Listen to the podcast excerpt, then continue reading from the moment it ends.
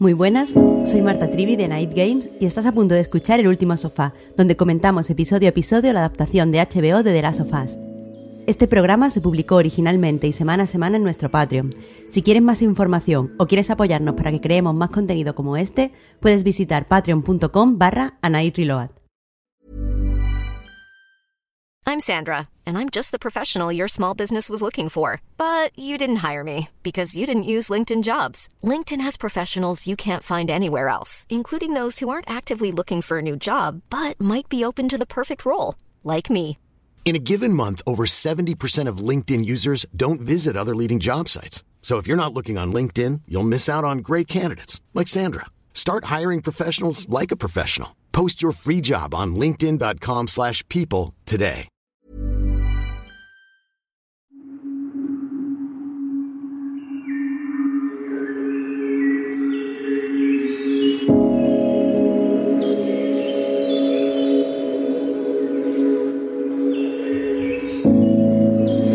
Muy buenas, bienvenidas y bienvenidos al Último Sofá, el podcast de Night Games en el que comentamos episodio a episodio la adaptación para HBO de The Last of Us. Esta semana nos toca el capítulo 4 titulado Por favor, no me suelten la mano y me acompañan Oscar y Juan. Hola, ¿cómo estáis? Hola Marta, ¿qué tal? ¿Cómo estás tú? Muy bien, no, no tan triste como, como la semana pasada con el capítulo 3. ¿Y tú qué, Juan? Hola, ¿qué tal? Hola Marta, hola Oscar. Pues bien, la verdad, un poco, un poco triste porque no está Clara. Ya sabéis que yo con Clara siempre estoy un poco mejor, pero encantado de estar con vosotros aquí hablando de, de este cuarto episodio de, de Las Sofás.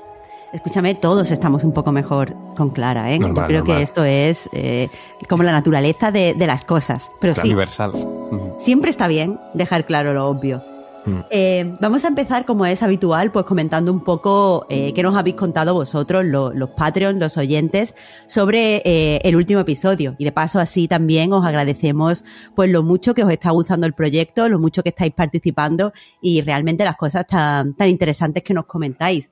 Empiezo brevemente con el comentario de Carlos Pérez Trigo, que recomendaba, me recomendaba a mí particularmente, pero me gustaría aprovechar con su permiso para extender este, esta recomendación a todo el mundo. Recomendaba Estación 11, Station 11. Uh, brutal.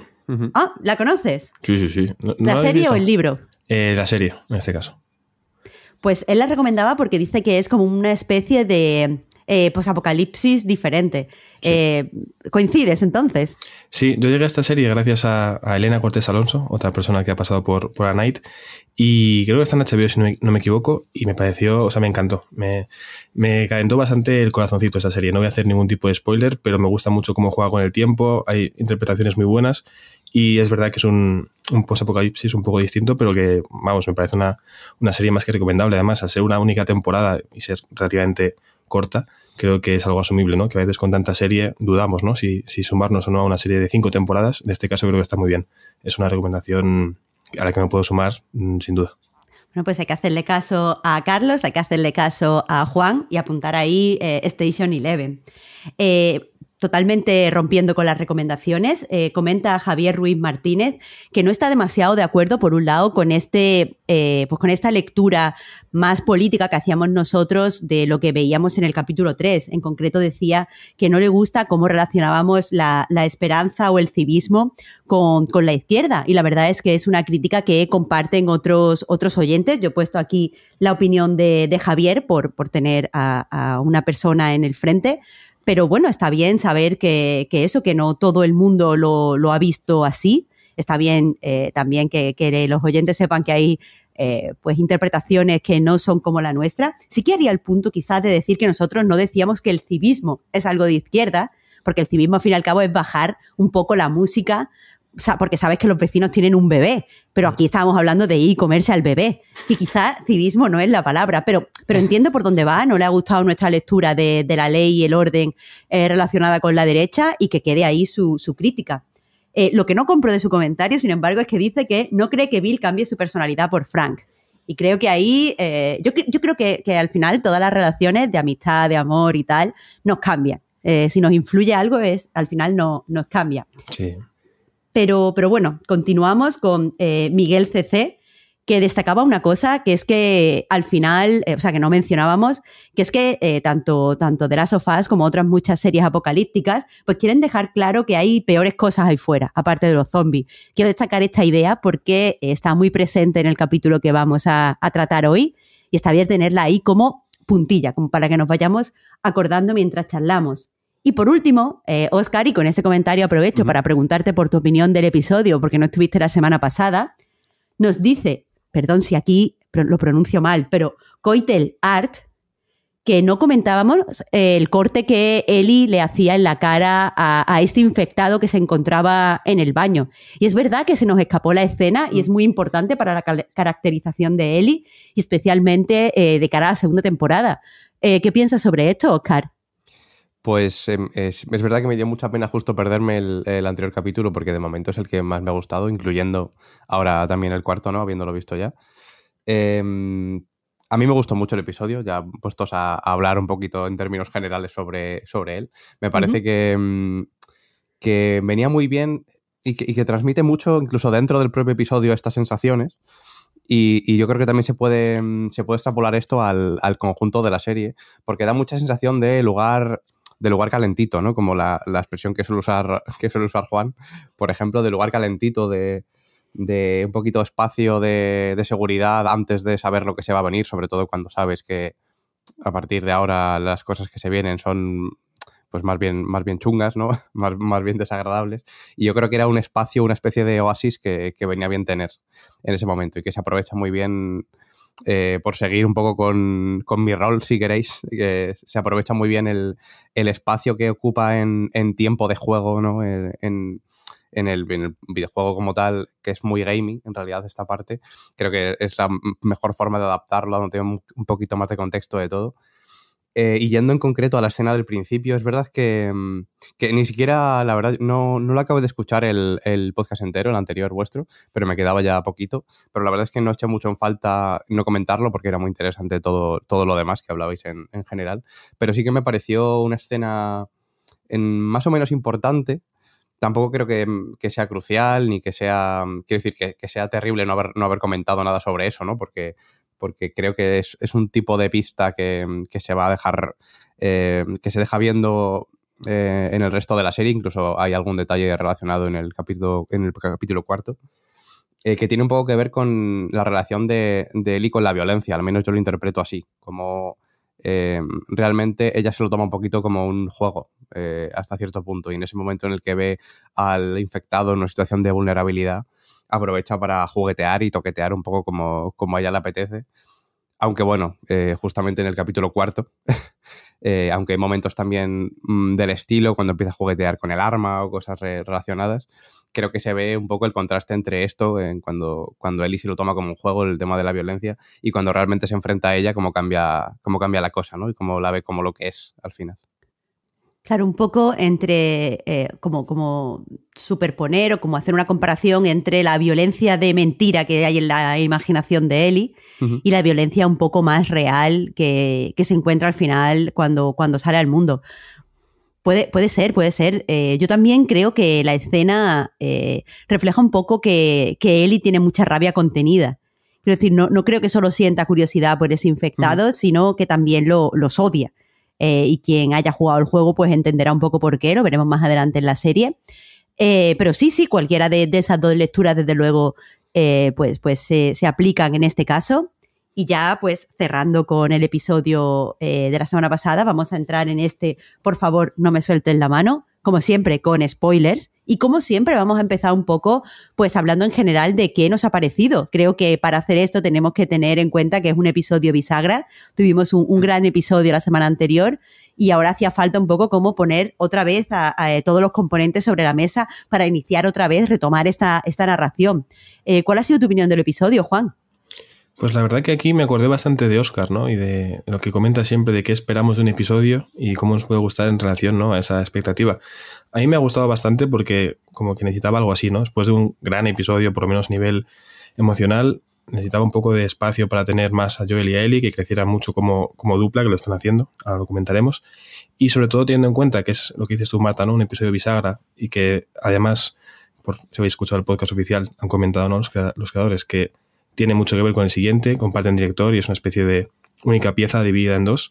Eh, me pareció un poco lo que necesitaba la serie, el ritmo que yo por lo menos demandaba de ella ahora para estar listo para lo que va a ser el siguiente episodio, que seguramente será mucho más movidito. este también ha sido movidito, pero aún más, ¿no? Entonces yo acabé bastante contento, la verdad. Lo pude ver justo anoche, pero lo tengo relativamente eh, reciente y salí muy contento de él. O sea, no, a veces, igual el primero sí que tenía alguna queja más, ¿no? Con cosas de ritmo, aquí eso me había fallado un poquito. Con este estaba bastante contento. Sobre todo porque después de eso, un gran episodio de Billy Frank, ahora lo que quiero es eh, poder acompañar a los dos protagonistas y me han dado justo lo que, lo que esperaba.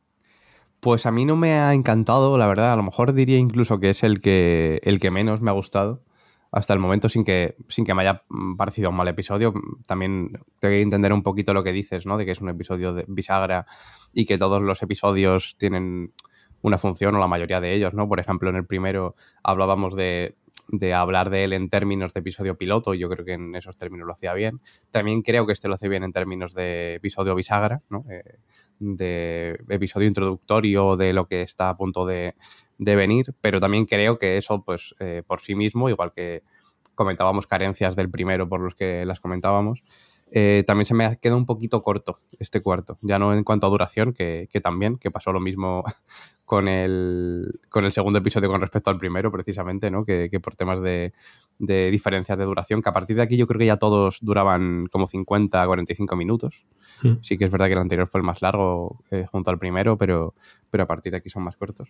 Pero ya digo que se me queda, se me queda un poquito escaso en cuanto a cosas que ocurren en cuanto a desarrollo de personajes, habiéndolo, ¿eh? Evidentemente ahora lo comentaremos, eh, sobre todo en cuanto a, a, Joel y Ellie, pero eh, yo esperaría un pelín más de, él. A lo mejor también puede tener que ver con la duración, en tanto que ya no simplemente por lo que se dice por minuto, que yo creo que, lo que se cuenta por minuto, si lo queremos cuantificar así, está bien, sino porque a lo mejor precisamente en comparación con el, con el anterior esperaba un poquito más de duración y entonces, sabiendo más o menos eh, cómo se desarrollan los acontecimientos, que yo creo que es un factor que, que influye y no puede no influir, eh, puedes esperar que eh, lleguen a pasar más cosas, ¿no? Que, ahora ya iremos a eso, pero me refiero evidentemente a que, a que ahondar un poquito en el tema de, Henry Sam, ¿no? Pues creo que me toca eh, a mí poner un poco la nota discordante esta semana, porque a mí no es que no me haya gustado el capítulo, eh, entiendo además eh, su, utilidad. Este episodio tiene que estar aquí, las cosas que pasan en este episodio tienen que pasar precisamente en este momento. Pero sí que creo que todo lo que se hace se podría hacer un poquito mejor, podría estar todo un poquito más pulido porque, eh, a ver, eh, igual que Juan eh, se acordaba de Oscar viendo el episodio, yo me acordaba mucho de mi, de mi amigo Alberto Corona, porque él odia las series, él, lo dice así, ve muchas series, pero odia las series, concretamente odia el formato serializado, porque muchas veces obliga a estas cosas, a terminar un capítulo como muy apasionante y cargado de cosas y donde se, se concluyen ciertas tramas y acto seguido montar un episodio en, en, lo que, o sea, en el que todo lo que pasa pues es un poco bisagra donde se ponen, como decía antes, las fichas sobre, sobre la mesa. Y evidentemente para el espectador que, lo ve como separado, ve el capítulo como un ente eh, que tiene su, propia, eh, su propio peso, pues es, decepcionante, eh, creo, pues eh, ver uno y ver eh, el otro al, siguiente instante. Sí que es cierto que cuando el formato serializado, cuando las la series se publican eh, en el modelo Netflix, todos los capítulos a la vez, no se notan tanto los episodios bisagra porque enseguida dejamos que pase la barrita de carga y vemos el siguiente. Pero cuando se publican, como, como es el caso aquí, semana a semana, sí que es verdad que creo que esta semana me he llevado un trozo de pastel eh, más, más pequeño. Aquí he sentido el peso del formato serializado que decía Alberto. Pero cuando digo que las cosas creo que se podían haber hecho un poco mejor, es que me parece de verdad que, el capítulo no termina de eh, sacar el partido a todas las cosas que tiene. Yo sí creo mm. que pasan cosas, el ritmo en el que esas cosas pasan me parece correcto, pero si se quisiera haber hecho un capítulo bisagra genial, siempre podrían haber tirado pues de estos eh, cold opening que han tenido otros episodios y que han funcionado además muy bien. Evidentemente la serie está hecha antes de que se publique, no sabían que iban a funcionar tan bien, pero yo creo que los propios creadores son conscientes de, lo, mucho que aportan y de lo mucho y lo buenas que son estos call opening. Pues este era el momento de poner a lo mejor uno, uno eh, pues en el que viéramos a lo mejor esta ciudad a la que llegan eh, Kansas City es, a la que llegan eh, Joel y Ellie, pues podríamos haber visto Kansas City el día de la infección o unas cuantas semanas después, o podríamos haber visto eh, a Fedra dominando la ciudad. Creo que eso hubiera dado un poco más de chichilla y nos hubiera interesado algo más por eh, el escenario. Porque si bien decía que en el segundo capítulo me gustaba lo bien que Dragman mostraba los escenarios, y esto Solo quiero dejarlo claro porque creo que no se me entendió muy bien. Mucha gente decía que nosotros conocemos el escenario del videojuego y por eso eh, nos gusta verlo en pantalla. Pero no me refería a eso. Me refería a que la forma en la que, en la que mueve la cámara y la forma en la que posiciona a sus personajes nos deja muy claro, eh, nos hace entender el espacio desde, a través de la pantalla. Entonces ahí eh, como mueves la cámara, por ejemplo, no hay saltos de ejes, sabemos dónde están las salidas y las entradas. Aquí, el, aquí espacio no se le ha dado ningún tipo de mimo. Y no me gusta, aquí la ciudad es importante. Pero a mí me parecía que los personajes saltaban de un lado a otro como sin ton ni son. En un momento estaban en el bosque, en otro lado, en otro momento casi por magia. O sea, no es magia, es conducción, pero no me ha dado la sensación de, que pase el tiempo. Estaban en la puerta de la ciudad y enseguida estaban en una cafetería y después estaban en un edificio y yo aquí no veía, eh, no, tenía sensación de si han, o sea, las ciudades son grandes, cuánto tiempo les ha llevado eh, ir de este lado a este otro lado. A mí en Barcelona a lo mejor me llevaría a ir de un sitio a otro sitio 15 minutos, media hora, una hora pero necesito ese, esa info para, para, entender si lo que están haciendo él y yo él es difícil o no. También hablaba del pulido en cuanto a la cinematografía. No me parece que este episodio esté especialmente bien dirigido. La acción me parece que está muy mal dirigida. No, no tengo nada en contra, eh, o sea, en contra de los diálogos. Estaban funcionales, pero, pero hay una, escena de acción en la que ha involucrado coches y personas y a mí me han parecido confusas y, y sobre todo menos sucias de lo que deberían. Aquí al final eh, esta gente está haciendo, la gente de la ciudad de Kansas City está haciendo una guerra de guerrillas. Vemos algunos ejemplos, cómo se pinchan las ruedas del coche, pero no vemos, eh, eh, no vemos bien cómo se ejecuta esa acción. Eso en el videojuego lo vemos muy fácilmente y no hay que explicarlo porque lo están haciendo como contra nosotros y tenemos que entenderlo aunque sea de forma intuitiva, pero creo que se ha trasladado demasiado, de una forma demasiado fiel a la serie y por lo tanto no, no se ha hecho demasiado bien. Así que eh, eso, eh, la serie no me estaba convenciendo demasiado a nivel técnico, sí la dirección y sí el guion, pero nunca me ha convencido la fotografía, entre otras cuestiones. Y aquí, eh, este me parece que es el capítulo más de, menos nivel. Me da miedo saber que el siguiente, que por cierto podremos ver, se, se emite el viernes porque el domingo es la Super Bowl en Estados Unidos. O sea, el sábado, perdón, en la super, el domingo es la Super Bowl en Estados Unidos. Entonces nosotros podremos verlo eh, pues el, sábado por la mañana ya. Eh, pero eso me, da miedo que el siguiente episodio esté dirigido por la misma persona, porque no me ha aportado nada, no me parece desde luego una superproducción de la, de la HBO. Así que lo siento, pero no me ha convencido. Aunque me parece que está muy bien la, relación entre, entre él y, Joel. Si queréis podemos empezar por ahí. Vale. Pues Oscar, tú eres el que lo mencionaba antes. Eh, ¿Cómo, te parece que se desarrollan eh, el acercamiento entre ellos dos? Eh, bueno, a ver, en realidad es em, sí, que se empieza a ver un poquito desde, desde, el, capítulo anterior, el final del capítulo anterior, con el tema de, la salida en, coche. Pero a mí hay una cosa que me, gusta mucho de la serie, eh, un poquito para enmarcar lo que las cosas más concretas que quiero decir con respecto al juego, ¿no? Si seguimos con, con esa narrativa. Em, sobre todo porque eh, el hecho de que esté Neil Druckmann, que es algo que también he comentado en algún momento, a mí me da cierta tranquilidad por el tema de, pues eso, ¿no? De, cómo las decisiones que se toman, eh, al final es una cosa que te tienes que creer. Evidentemente, hasta cierto punto hay cosas que se pueden valorar que está bien y que, no está bien, ¿no? En, cuanto a ejecución, pero igual que hubo polémicas con el, eh, yo qué sé, con el segundo juego de The Last of Us por cosas que pasan en la historia, hay cosas con las que no te puedes enfadar que son simplemente lo que ocurre, ¿no? La historia en sí es la que es y a partir de ahí, pues te puede no gustar cómo está contada o, puedes, pues, se puede negociar lo que queramos negociar, ¿no? Pero, pero lo, que, lo que está claro es que la historia es la que es. Y aquí me gusta mucho porque em, es como que se, implementa una especie de canon alternativo, ¿no? Porque no, deja de ser... Eh, eh, Dragman, una de las personas que está, que está pendientes de, cómo se desarrolla la historia y cómo se adapta la historia. Y a mí eso ya digo que me da cierta tranquilidad para poder creerme este universo, aunque no pasen exactamente las mismas cosas que en el, que en el juego.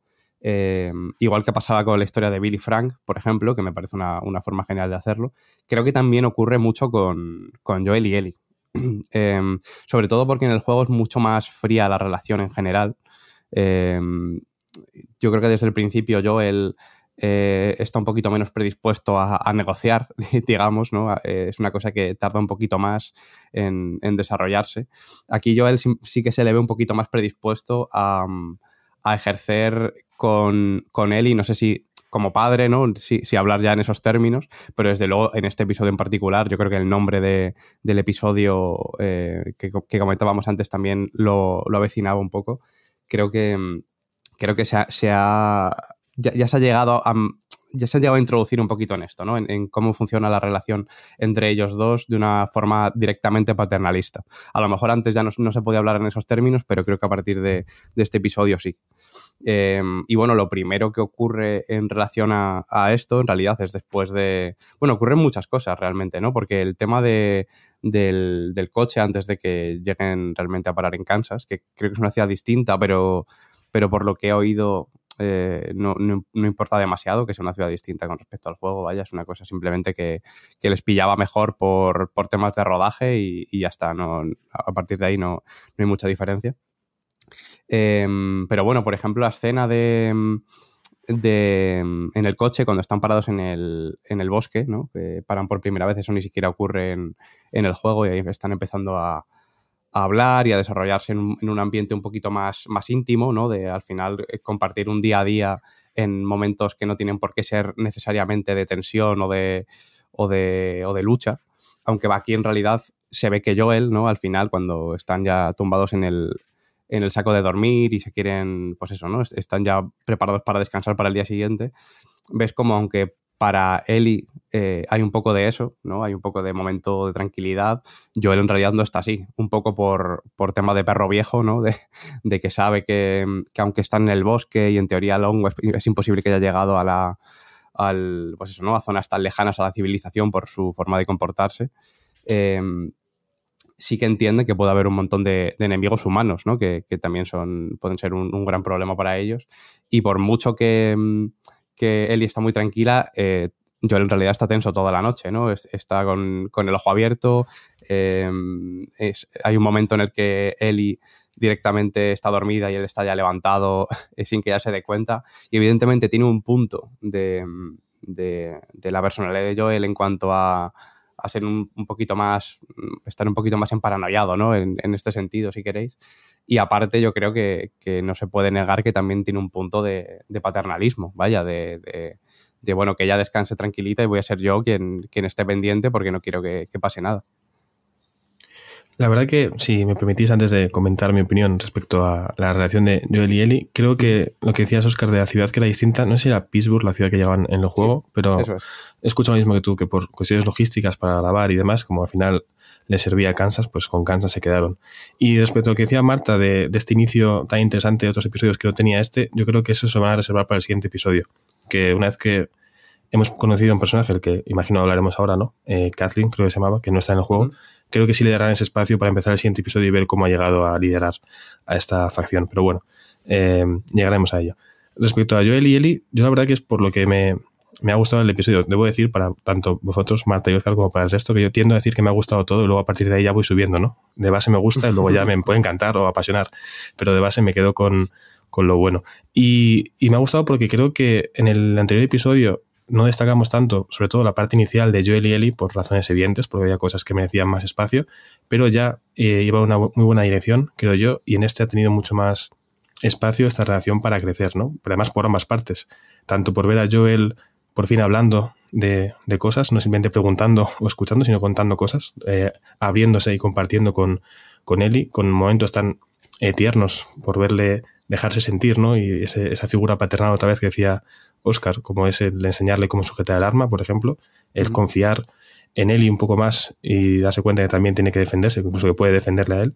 Em, o pues simplemente el, dormir un poco más tranquilo, aunque luego le lleve a, a, cosas un poco malas, ¿no? Creo que ahí un crecimiento por parte de Joel, un poco una relajación, e incluso la parte de, los chistes, ¿no? creo que es eh, esencial. Tú en el juego, igual si vas muy rápido, eh, puedes incluso ignorar a Ellie, ¿no? Depende cómo juegue cada uno, pero puedes simplemente decir, bueno, sí, Ellie, cuéntame un chiste, pero no me importa. O puedes pararte, escuchar el chiste y, y ver si te hace gracia o no, que generalmente son chistes malísimos. Creo que aquí aprovechan el formato para darle mayor calado a esto y al final es algo muy importante para, los personajes. Vemos a Joel al principio que no, no, hace ninguna gracia, luego como casi se escapa una risa, pero intenta disimularla, y luego ya como al final no puede evitarlo, ¿no? Con el último chiste, un poco escatológico, pero muy eficaz, ¿no? Para, para conseguir eh, romper un poco el hielo.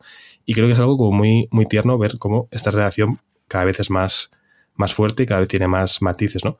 Em, por aparte de Eli, creo que es algo parecido en cuanto a cómo ha evolucionado en un solo episodio. Al principio yo creo que es importante, ¿no? Hablamos en el episodio 2 de cómo nos mostraban a Ellie como la luz, como la esperanza en ese plano inicial, ¿no? Con Tess y con Joel. Y aquí es un poco al revés. Eh, vemos una escena con Ellie en el baño, sola, con la, con la, luz. En la escena sí, pero Ellie está un poco de espaldas a esa luz. Y pues con el típico plano que a mí por lo menos me, me recordó a Taxi Driver, pero porque es la, única película que, me, que vino a la cabeza. Eh, pues con el, ¿no? con el espejo, eh, con la pistola, así como intentando eh, ver cómo usaría ese arma y sobre todo mostrando una vez más a Ellie con esta especie de fascinación eh, hacia la violencia, ¿no? Comentamos antes con el infectado del episodio 3, cuando le corta la cabeza, ¿no? Como hay ciertas cosas en, lo violento que parece que, atraen a Ellie, ¿no? De hecho, hablaba Marta en el otro, episodio de cómo Ellie ya ha empezado a obedecer a Joel, pero con la pistola es con el único tema con el que no le hace ni caso. O sea, eh, con todo lo demás te, obedezco, pero no me quites mi arma porque como que me, me llama, ¿no? Es una especie de, tentación que tenía por ahí. Em, creo que también está muy bien para, el personaje de Ellie, eh, que en esa escena violenta que estoy de acuerdo con Marta, que eh, la acción no es que esté mm, rodada o montada de una forma muy clara, que hayan cambiado, si no me equivoco, Oscar, que tú lo estás jugando otra vez, eh, cómo es este momento con Ellie, ¿no? En el juego, si no me equivoco, es cuando está Joel bajo el agua, siendo ahogado. adelante. claro, y, y, Ellie se carga al tío, y aquí simplemente le da un disparo que no lo mata a este muchacho, eh, lo cual hace que sea incluso peor, ¿no? Porque tiene un momento de súplica y es como mucho más duro. Eh, creo que todo el momento sin hablar de Joel y Ellie en ese, en ese punto me pareció muy interesante, ¿no? Por todo lo que contaban sin, sin diálogo. Entonces creo que en general, por lo menos para mí, el crecimiento de la relación de ambos y el crecimiento de ambos por separado es lo que ha hecho que el episodio se sostenga. Luego igual pienso en más cosas y, estoy de acuerdo con Marta, que el movimiento por la ciudad es un poco como por teletransporte, nos, nos falta esa eh, forma de ubicarnos simplemente con algún tipo de plano más general o, o un poquito un montaje de cómo van escabulléndose, que hay muy poquitos, pero, pero, digamos que esta parte me ha pesado más y es como lo que tengo ahora mismo en, en, la cabeza. Habéis apuntado a muchas cosas, a ver si os puedo ir contestando a todos, pero sí os diría que en general, para mí, el desarrollo de la relación entre él y Joel ha sido un poco decepcionante. Y no es porque no esté bien, es porque me, me pregunto por qué no se ha usado todas las eh, el lenguaje eh, corporal o el lenguaje físico que hay en el videojuego. Porque joder, aquí es verdad que para pasar de un medio a otro, en este caso de videojuego a serie de televisión, pues tenemos que hacer una traducción, pero las cosas que traducimos eh, siempre eh, cuentan con el apoyo de que ambos medios son medios audiovisuales. Entonces, en el videojuego yo creo que parte de la relación entre él y Joel se desarrollaba a través de eh, cómo nos colocamos siendo y junto a Joel. Es decir, cómo dejamos que nos proteja, cómo nosotros también hacemos por protegerle a él, la forma en la que nos movemos cuando hay un tiroteo. Ahí había como mucha narrativa. Y esas cosas son perfectamente traducibles y trasladables a una, a una serie. Y aquí no lo vemos. O sea, eh, tenemos que tener en cuenta, o sea, creo que la serie, evidentemente, quizá porque esté ahí Neil Druckmann, por supuesto, la serie entiende muy bien qué pasa con él y Joel. Y lo que pasa aquí es que él y Joel, eh, aunque los veamos muy diferentes, en realidad son iguales. ambos son dos personas que hablen mucho o hablen poco. No hablan de sí mismas y no les gusta eh, posicionarse en una situación de vulnerabilidad. Se sienten mejor cuando es la otra persona la que se sitúa en una situación de vulnerabilidad y ellos tienen que reaccionar a ella. Entonces, esto en el videojuego eh, se eh, enseña de dos formas. Eh, cuando Joel es el que tiene que, Joel tiene que ayudar a Ellie a moverse porque no sabe eh, nadar, muchas veces la tiene que mover hacia, hacia sitios, o sea, le ayuda a, pues a superar un obstáculo elevado para que le abra la puerta, le ayuda en, ciertas cosas, le enseña a disparar, todo este tipo de, cosas, de, ayudas, es Ellie poniéndose en una posición vulnerable y Joel pues siendo un poco el que, el que le ayuda en estas situaciones. Pero también vemos lo, lo contrario, cuando Joel se tiene que poner en una situación vulnerable, por ejemplo, ejemplo, estar en un coche con una chica a la que no conoce y que le hace sentir incómodo porque le recuerda que tenía una hija, y Ellie hace, o sea, conversa cosas estúpidas como los chistes o como lo de la revista porno, para que Joel pueda, tenga la, la facultad de relajarse. Entonces yo creo eso, hay mucha narrativa en el juego que se podía haber trasladado y no me refiero a frases, o sea, me ha hecho gracia lo de por qué están pegadas las páginas, ah, es broma, todo esto está muy bien, creo que Bella Ramsey está increíble, graciosísima, adorable y, le quiero dar 3 mil millones de abrazos. Pero más allá de las frases, creo que, eh, o sea, las frases, las frases literales que son muy graciosas, los chistes me funcionan, pero más allá de eso, a mí me hubiera gustado ver eh, este, esta dinámica que los dos establecen de vulnerabilidad, fortaleza, vulnerabilidad, fortaleza, porque aquí eh, no, no, no llego, o sea, no, se me transmite igual de bien. Eh, pero bueno, eso sí, vemos eh, que Joel se va haciendo más, más paternal con, con Ellie, vemos que Ellie se maneja bien con esta, este sentimiento que Joel tiene hacia ella. Eso no me acaba de gustar en este momento, porque creo que Ellie necesita como personaje más, tiempo para hacerse al papel de hija a la que hay que proteger. Pero bueno, dejemos eso. Al final, el otro gran tema, más allá de la, paternidad y las relaciones entre los dos, es, como decía Oscar, eh, bueno, tú también lo has dicho, Juan, es la, violencia. Y vemos primero eso, a Ellie siendo un poco eh, o sea, creo que, está bien que menciones Taxi Driver, porque en Taxi Driver esta escena tiene una función muy similar. Está la violencia simulada, la violencia de película, en la que tú te pones delante de un espejo y haces piu piu y te ves increíble con tu pistola. Y después está la violencia real hacia una persona que grita mamá mm, y por favor no me mates y todo este tipo de cosas. Y, y Eli aquí, bueno, y también en el juego, pues, o sea, en la serie te han presentado la violencia contra un un ser que puede tener forma humana pero no es humano y tú le clavas un cuchillo en el ojo y no le pasa nada. Y la violencia contra una persona que sufre y, siente dolor. Entonces me gustan esos contrastes. Me parece que, esta forma de representar la violencia es totalmente de las sofás y en especial de las sofás parte 2. Y, en general, me, aunque esté muy mal dirigida, la escena en la que Ellie salva, salva a Joel eh, y después Joel tiene que rematar al tío, me, parece genial, pero en especial por lo que pasa después. Quiero decir, Ellie no mata, no acierta a matar a, este hombre y, después no, tiene la fuerza necesaria para darle como, como el toque de, gracia, para rematarlo, vaya, y lo tiene que hacer Joel. Y en ese momento, eh, lo que hubieran agradecido tanto Ellie como Joel, eh, y, aquí es, está en la escena que nos demuestra que son iguales, Joel hubiera agradecido que Ellie se mostrara más vulnerable para que él pudiera consolarla, porque es una dinámica que él entiende. Pero Eli, en vez de eso, se, mantiene como firme, como hace, Buah, no quiero, y se va para llorar en otra habitación.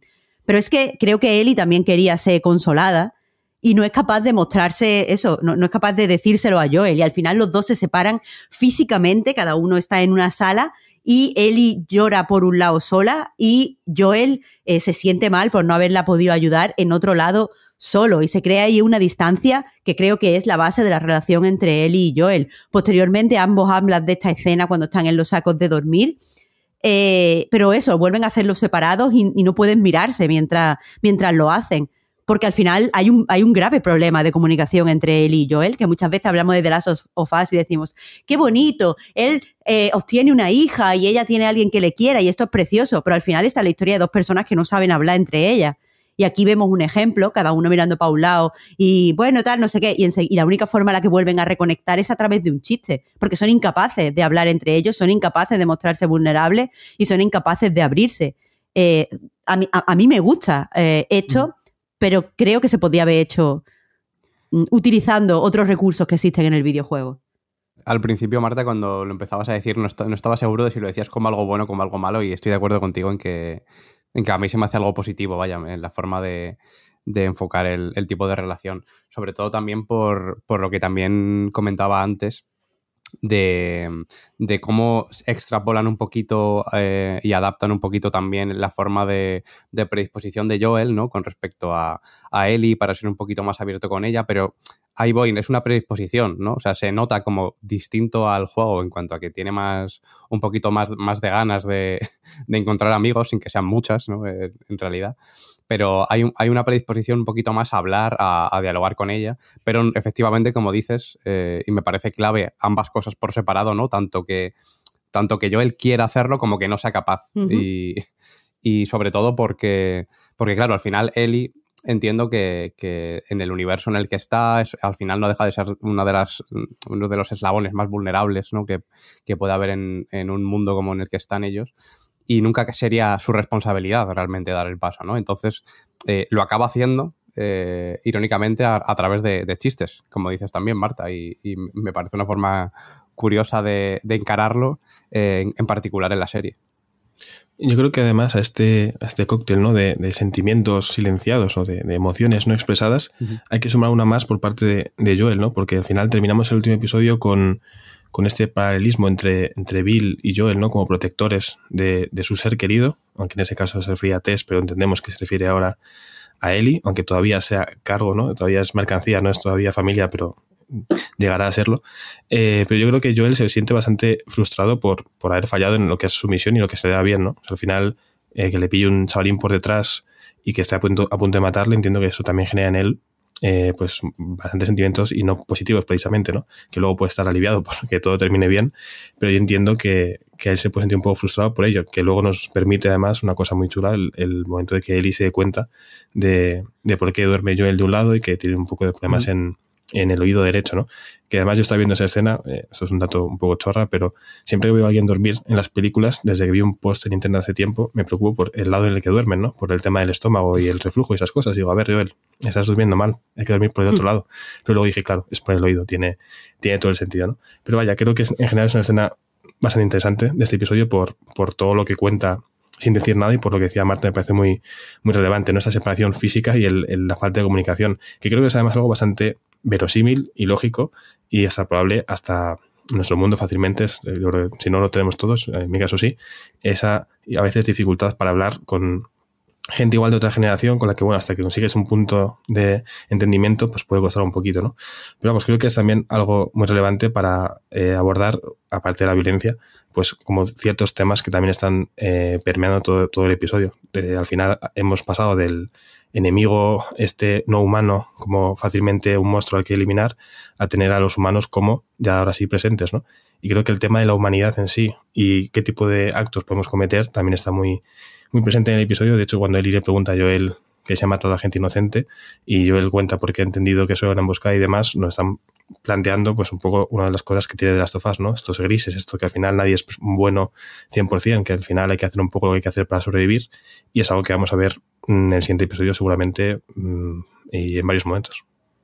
Me gusta, eh, Juan, que hayas eh, saltado al siguiente de, los temas que tenía en la escaleta. Antes, simplemente quiero eh, pues mencionar brevemente que me gusta mucho que recuerdes el paralelismo eh, que se creaba en el anterior eh, capítulo de eh, Joel con Bill y Tess con Frank, porque es muy fácil, o sea, yo lo mencionaba simplemente por, mm, porque es más fácil pensar en las dinámicas Joel-Sara y no en las dinámicas Joel-Tess, pero Tess y Ellie no son, no son iguales, quiero decir, el paralelismo de, de Tess con Frank funciona al 100%, pero Frank no tiene ningún tipo de paralelismo con y son personas diferentes. Entonces, eh, ahí me, gusta, me gusta que lo hayas dicho porque, de nuevo, es fácil ver cómo Tess es una persona que, aunque es una tía muy dura, eh, y, mola mil, pero no tiene ningún, ningún problema, parece, eh, al parecer, de, por ponerse en un papel de vulnerabilidad. No solo lo típico de me da igual que me peguen una paliza, porque ahora voy a utilizar esto para que yo él te pegue a ti, sino también porque cuando va a morir la escuchamos decir, bueno, Joel, nunca te pedido nada, nunca te pedido que, que tengas sentimientos hacia mí, que correspondan mis sentimientos. Eso demuestra eso, que Tess es una persona que cuando ha tenido que enfrentarse a Joel con vulnerabilidad lo ha hecho eh, y, Joel, bueno, pues no, no ha respondido, pero, pero eso, Tess es capaz de hacer eso, pero él y no. Entonces es normal que, Joel, que lleva mucho tiempo nada más que, relacionándose con, Tess, tenga que aprender ahora a funcionar con una persona que es como un espejo de él, pero más graciosa. Entonces, eh, está ahí interesante. Pero bueno, dejando ya la relación entre él y Joel, este, este capítulo eh, efectivamente es de estos que mencionaba eh, Miguel CC, el, el Patreon, dice, decía, hay peores cosas ahí fuera, este capítulo lo demuestra, hay, hay cosas eh, peores como este grupo de, gente eh, dirigida por, por Mena Lilinski, le como la boca, me encanta, excelente actriz, hay que verla en todos sitios. y, que, y que eso, que parece que han dominado Kansas City, han echado a, Fedra y tienen una especie de, pues eso, han retomado las calles y tienen una especie de eh, autogobierno. Eh, antes de, empezar a, ver qué nos ha parecido esto, me gustaría señalar un... O sea, igual que he dicho que, que no me gusta cómo, la serie deja de lado todo este lenguaje eh, pues corporal que sí que utiliza, por ejemplo, el videojuego en, el sentido de cómo se posiciona Ellie frente a Joy y todo ese tipo de cosas. Me gusta que aquí sí utilizan ejemplos de, la vida real para caracterizar rápidamente a este grupo de, personas. Vemos que en uno de sus camiones tiene escrito We the People y para quien no lo sepa, We the People, eh, bueno, primero es el la primera frase que se encuentra en la Declaración de, Independencia de, Estados Unidos, o sea, definieron, eh, o sea, empieza diciendo nosotros, eh, los habitantes o las personas de Estados Unidos, pero We the People ahora mismo, eh, en, el, en, el, año 2022-2023, en el que, en el que se rodó y estamos viendo la serie, es como se autodenomina la gente de QAnon. Es decir, la gente que eh, se ha vuelto un poquito tarumba con esto de Trump y piensa que de verdad eh, pues él va a darle a la gente lo que se merece y el gobierno se va a eliminar, o sea, se va van a ejecutar a todas las personas de las cloacas del gobierno y va a volver la verdadera democracia. Es decir, aquí nos han dicho dos cosas con ese eh, camión en el que pone We the People. Por un lado, que esta gente no está muy bien pero por otro lado que esto es gente que piensa que eh, está recuperando la democracia de una forma violenta. Eh, nos, dice, nos dicen muchas cosas y, nada, bueno, un punto ahí por eh, inteligencia. Pero bueno, sí, hemos, hemos visto a este grupo. ¿Qué os parecen? ¿Os da miedo o no os convence como villana esta, esta Catherine que tiene una voz como tan sosegada y una carita tan dulce? Pues la verdad es que no mucho. la verdad, a mí también me gusta mucho la actriz. Em, pero, pero no me ha convencido mucho. Aquí supongo que la idea de, este grupo, ¿no? Es, como dices Marta, que eh, la idea es derrocar a Fedra, que ya se ve que, ahí no, operan mucho, pero al final lo que quieren, ¿no? Un poco por, tema de opresión, entiendo, ¿no? Había un tema ahí de opresión, pero tiene pinta de que al final eh, van a acabar convirtiéndose un poco en, lo que juraron destruir. Bueno, la violencia genera violencia es uno de los temas en The Last of Us, ¿eh? Siempre lo ha sido, efectivamente. Y, yo creo que, esto lo representa un poco. Y por eso en ese sentido sí que me gusta.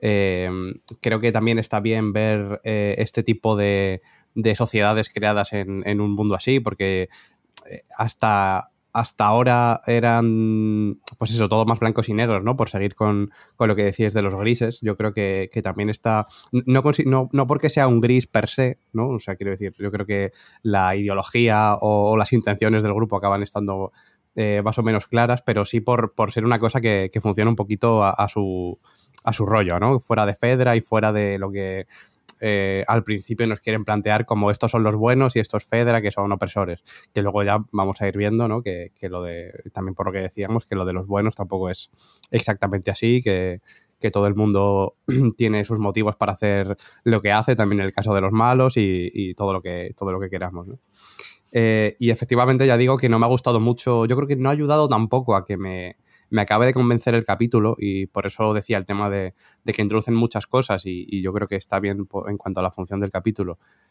Pero a lo mejor es lo que decías, Marta, ¿no? A lo mejor esas son las palabras exactas, ¿no? Que no es la forma, la mejor forma de hacerlo.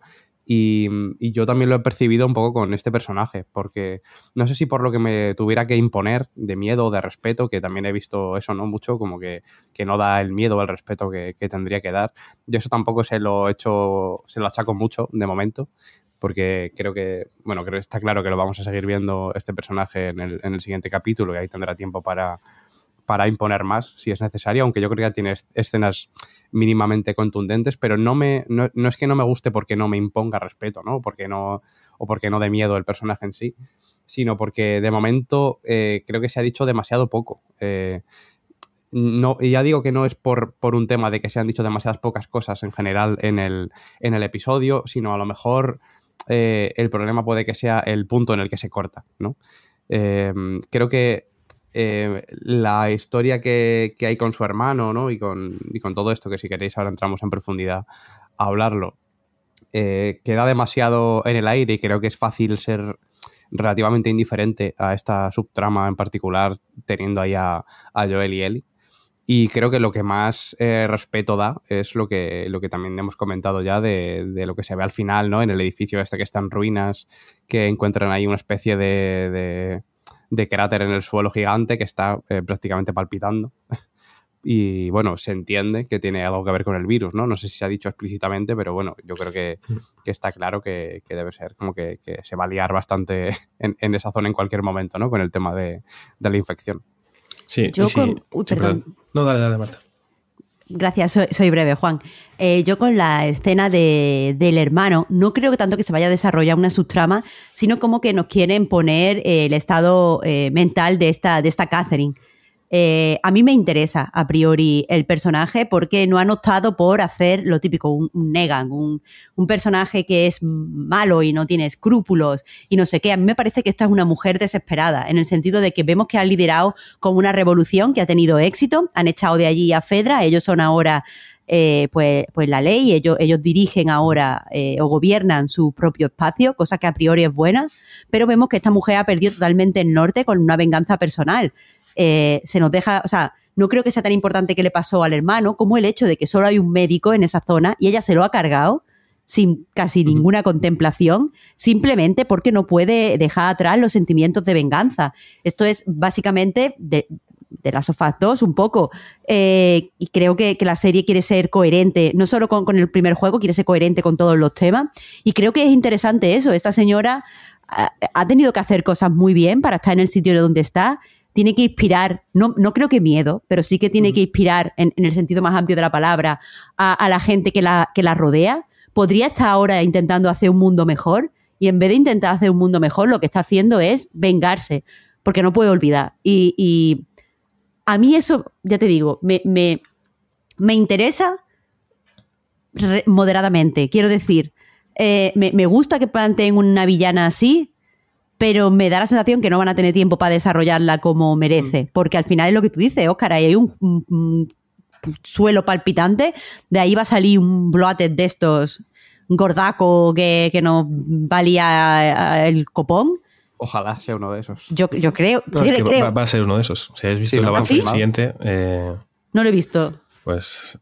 Ah, y suena un poco, hay ruidos, va a ser 100%, seguro. Pues eso, se, se, va a liar, se va a liar, esta señora va a morir. Uh -huh. Yo creo que, o sea, estoy muy de acuerdo con lo que habéis dicho ambos, la verdad.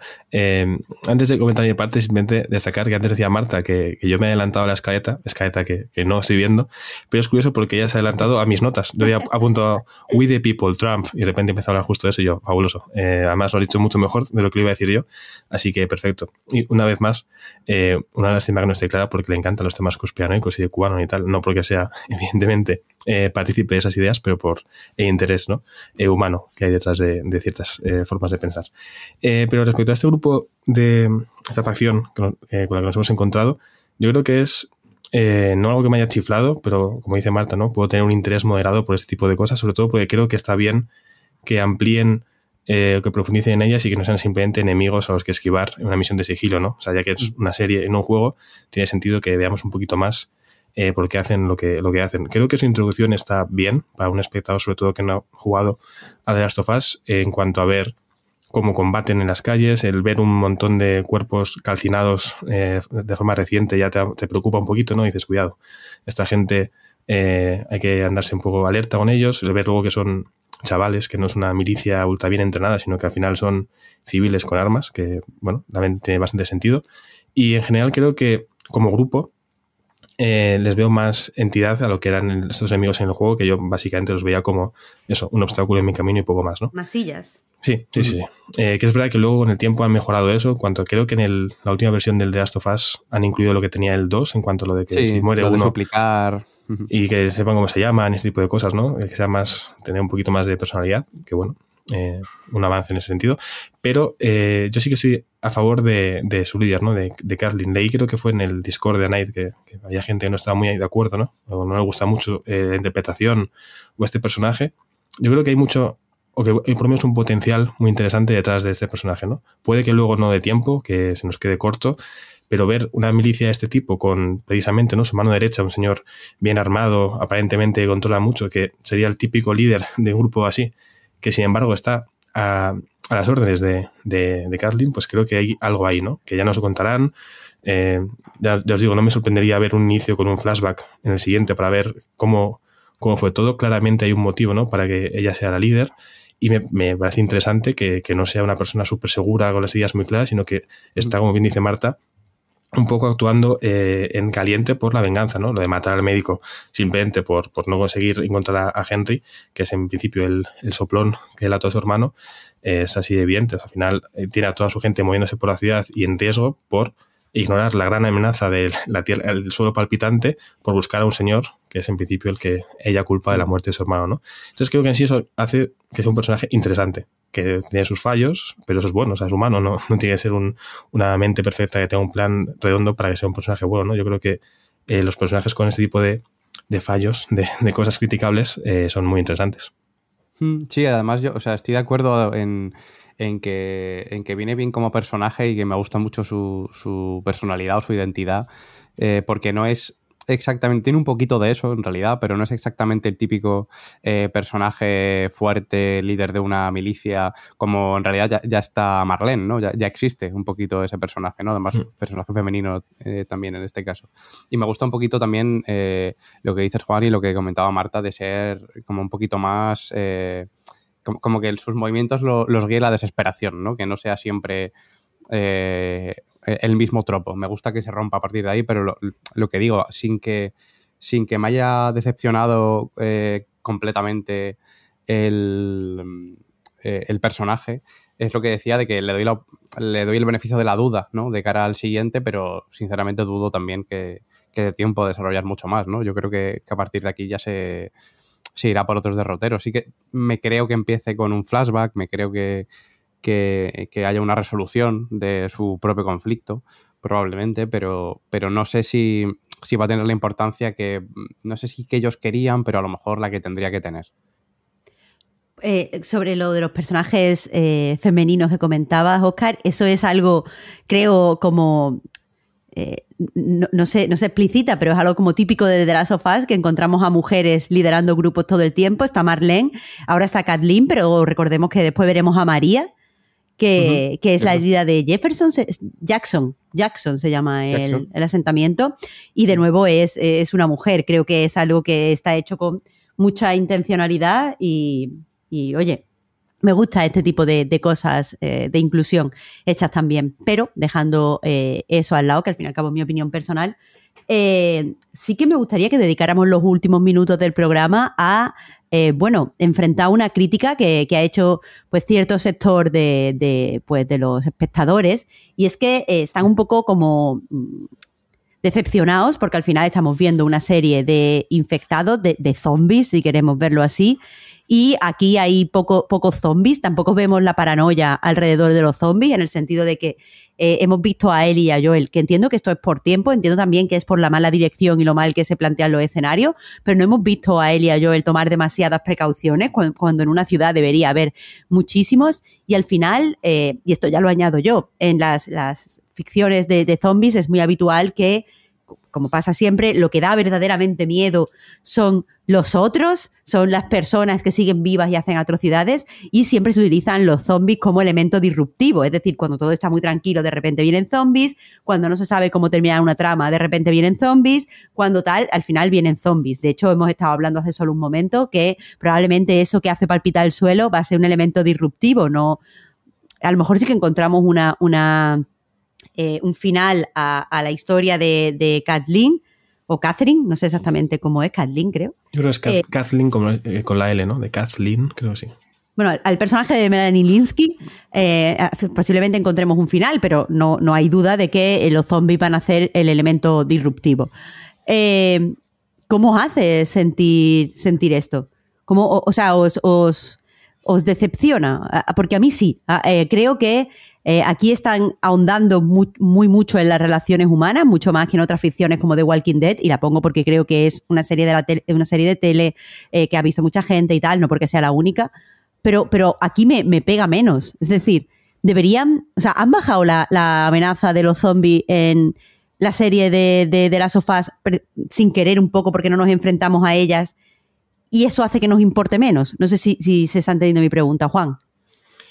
a ver, a mí decepcionarme no del todo, pero ahora que has hecho la comparación con The Walking Dead, puedo entender por qué, si igual doy un par de vueltas, llego a ese mismo pensamiento. No es verdad que The Walking Dead, eh, tanto en la serie como en el juego de, Telltale, era un poco parecido, ¿no? Al final, lo que la gran amenaza que suele pasar en este género era la, gente y no tanto los, infectados, los zombies, los muertos vivientes, como quieras llamar, que sí que aparecían cuando todo está en calma para cambiar un poquito el, el rumbo, ¿no? Pero Aquí yo creo que igual se debe más a lo que comentábamos al principio de, la edad de Joel y de reducir la, acción todo lo posible para que fuera como más importante, impactante, que no tuviera tantos momentos de señor mayor haciendo un poco de, héroe. También quiero creer que habrá más de cara al futuro, que igual han tenido este momento inicial de vamos a presentarle a Eli, que no lo conoce, ¿no? que es un poco, está llegando al mundo, pues el, peligro de los humanos, para luego cuando vayan a otro tipo de escenarios igual tener más protagonismo con, con infectados. Entiendo también que a nivel de producción preferirán hacer pocas escenas y muy potentes a hacer muchas, ¿no? es verdad que en el episodio 2 hubo tanto que quizá ahora se nos ha hecho un valle muy largo sin,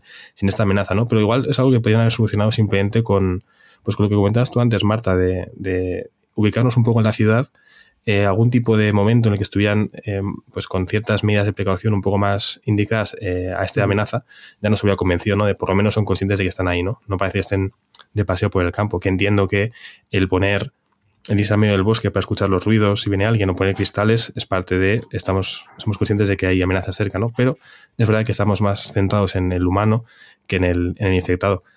Entiendo que igual esto cuando termine la serie será más fácil echar la vista atrás y decir, bueno, pues al final nos ha satisfecho eh, la cantidad de mm. infectados que hay, pero que ahora mismo eh, puede ser lógico que la gente diga, pero bueno, ¿dónde están, dónde están los auténticos enemigos o los que queríamos que eran los auténticos enemigos de, la serie? Sí, yo, yo, pienso lo mismo, eh, que, sobre todo esto último, Juan, que dices, de que hay que esperar un poquito para, para, para ver cómo realmente se desarrolla y cómo es la, la proporción de, de zombies ¿no? por capítulo.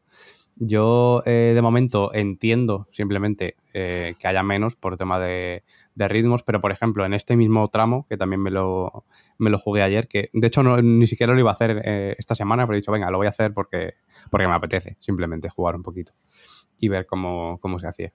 Y, y, sí que hay un tramo en el que Joel y Ellie se separan y es cuando entra un poquito la fase de zombies. Yo entiendo también que cambiar demasiado entre el enemigo ahora es el zombie, el enemigo ahora es el humano, eh, porque ahora te están disparando y ahora te están queriendo morder. Eh, yo creo que a nivel eh, narrativo dentro de una serie sería demasiado frenético. Demasiado cambio, demasiado pasar de una cosa a otra de repente.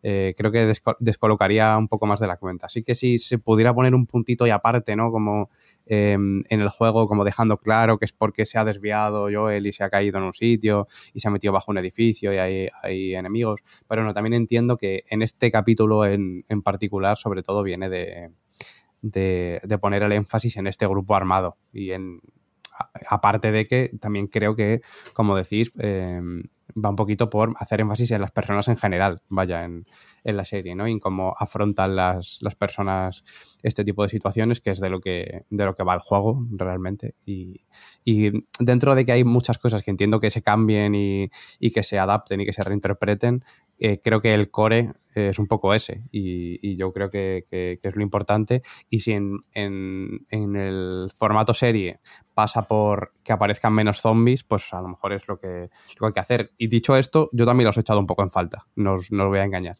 A lo mejor algún encuentro más eh, me habría gustado, yo creo que también porque eh, con los clickers y con este tipo de enemigos así como tan terroríficos, es fácil tener una relación como de como de, guilty pleasure, ¿no? Como que ni, siquiera sé si guilty es exactamente la palabra, ¿no? Pero que, te dan pavor, pero que al mismo tiempo estás deseando que aparezcan, ¿no? Un poco de la mm, como las endorfinas del miedo en, ese sentido.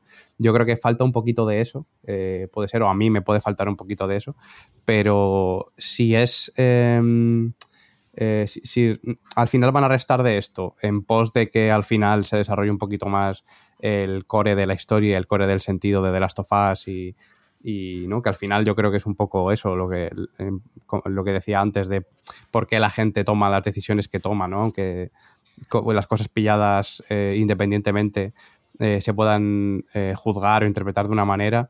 eh, cuando tienes un poquito todo el, background de, la persona y a lo mejor no puedes justificar sus acciones, ¿no? Pero puedes entender por qué las hacen. Y aquí, em, a nivel humano, eh, yo creo que, es, lo más importante, ¿no? Lo que hay que priorizar. Bueno, pues para, cerrar esta semana el último sofá, vamos a mirar un poco a, lo que se viene, porque el capítulo acaba con un cliffhanger. Conocemos eh, brevemente, por fin, a, Henry y a Sam, ¿se llama el hermano? Sí. Eh, claro, a Henry y a Sam, los dos hermanos que está buscando Kathleen. Parece que van a ser una amenaza. Los que hemos jugado ya sabemos de qué va esto. ¿Y qué? Eh, ¿Cuántas ganas tenéis de que os rompan el corazoncito? Yo bastantes la verdad. Sí, va tocando, ¿no? O sea, eh, yo creo que aquí venimos un poco a sufrir eh, y está bien eh, sufrir dentro de lo que cabe en, la ficción, ¿no? lo que pasa es que yo creo que voy a sufrir más que en el juego, porque al final, hace tontería, pero en el juego me cuesta más empatizar con la gente que en, que en las series. Igual porque al, estar o más relajado físicamente, ¿no? Y no la tensión de, uy, tengo que superar esto, eh, me, afecta más y aquí sé que voy a sufrir bastante. Entonces, bueno, eh, tengo ganas de sufrir, como lo que decía Oscar, ¿no? Esa relación amor-odio, ¿no? Con el, con el miedo, pues es un poco parecido. No quiero sufrir, pero a la vez estoy deseando que me hagan sufrir. Claro, yo me estoy oliendo, no he visto el avance, Juan, si ves que me estoy equivocando, eh, apunte y dispara. Pero el capítulo que viene, el tema va a ser hermanos, porque tenemos a Kathleen que ha perdido a su hermano, tenemos aquí a dos hermanos, Creo que eh, si hay un cold opening, eh, también hay posibilidades de que ellos dos sean los protagonistas, Annie y Henry. Eh, así que, bueno, hemos tenido como este amor, pues amor de, pareja en el capítulo de, de, Billy Frank. Creo que ahora le toca otro tipo de amor, que es el amor entre hermanos. Todo esto en el marco de que Joel y Ellie están desarrollando también una especie de, conexión de, amor familiar padre-hija. Así que ya, ya veremos si voy muy desencaminado o no. ¿Alguien quiere hacer otra apuestita? Eh, no, yo creo que, es eso, que se extrapolará un poquito, ¿no? El de la relación hermano-hermano con padre e hija, ¿no? El equivalente, yo creo que se extrapolarán, se extrapolarán un montón de comportamientos entre los personajes y seguramente sí que vaya por ahí. Yo la verdad que espero que vaya por el sentido que, apostáis, ojalá sea así, y ojalá empecemos con ellos el, episodio. Eh, yo más que hacer apuestas, si me permitís, me gustaría hacer como varios apuntes muy breves de, detallitos del episodio antes de, por supuesto. de terminar. Has hablado justo ahora del amor y me he acordado que cuando van en el coche al principio, en un momento de un cartel de una gasolinera y un restaurante así, que creo que es justo el que comentaba Bill, ¿no? Cuando decía que esto no era un restaurante, a Frank, y está como debajo del cartel que pone Love, entonces bueno, entiendo que es una especie de guiño a, a Billy Frank, el, actor que hace de, Perry, creo que se llama, ¿no? El señor armado que va con, con Kathleen. Si no me equivoco. Es eh, Tommy. es Tommy, es Jeffrey Lo cual, bueno, pues está genial, ¿no? Ver por aquí a los, a los que han dado voz a, los protagonistas de, The Last of Us. Eh, creo que la canción que ponen en el coche es lo que hace referencia al título del episodio. No estoy seguro, pero creo que sí. Eh, creo que también hay otra vez juegos con los códigos musicales, que la última canción la original, ¿no? La versión que suena es de los 80, ¿no? Como indicando el peligro.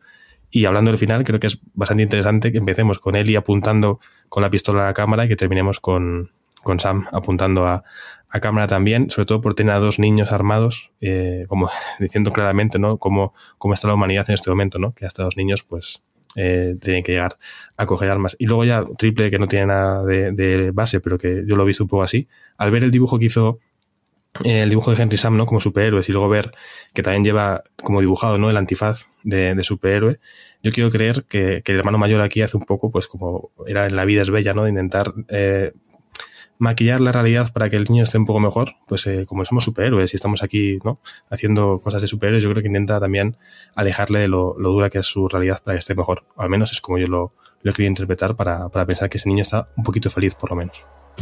Pues muchas gracias, es verdad. Me, comparto tu, interpretación. Muchas gracias por todo eso, detallito, Juan, que siempre se agradecen. Y creo que eh, pues aquí podemos dar por cerrado este cuarto episodio de, del último sofá. Muchas gracias, eh, Juan y Oscar, por, por haber, haberos venido aquí a charlar conmigo. Vamos. A ti, Marta, muchas gracias. Siempre es un placer, Marta. Y también muchas gracias a todos vosotros, eh, Patreons, porque este programa podemos hacerlo pues con vuestras, vuestras aportaciones, gracias a que estáis ahí, eh, en definitiva. Así que, que nada, estamos deseando eh, leer vuestras impresiones y también pues, pues saber lo, lo, que opináis de lo que hemos dicho, estáis a favor o en contra, y ya lo discutimos la semana que viene. Así que hasta la próxima. Hasta luego.